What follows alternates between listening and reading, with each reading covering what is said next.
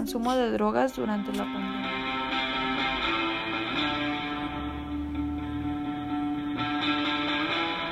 El aislamiento, la ansiedad y la depresión generan nuevos consumidores a pesar de que no existen cifras exactas al respecto.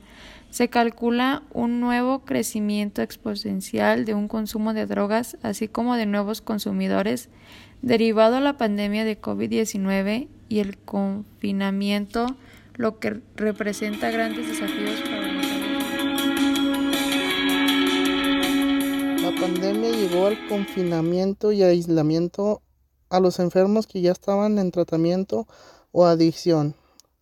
Observó su patología incrementó los problemas de salud mental, ansiedad, depresión, que orilló al consumo de sustancias y el surgimiento de nuevos consumidores, informó.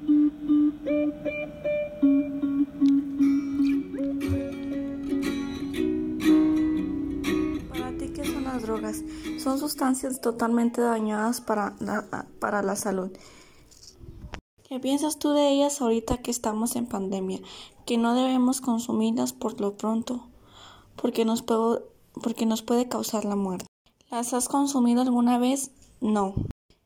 ¿Te han ofrecido alguna vez drogas y más en este tiempo de contingencia? No. ¿Qué les aconsejarías a las personas de que las drogas son indestructibles? No las consuman porque te puedes volver adicto a ellas. ¿Cómo se pueden evitar en este tiempo de contingencia? Una vez que te ofrezcan recurrir a una persona de la autoridad y comentarle que te ofrecieron endulzados con dulce betún.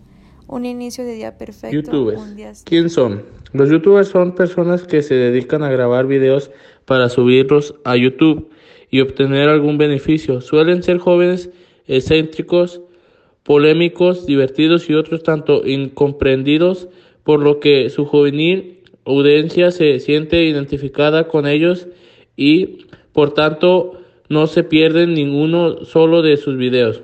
Por otra parte son diver- diversos los momentos que llevan a una persona a convertirse en youtubers.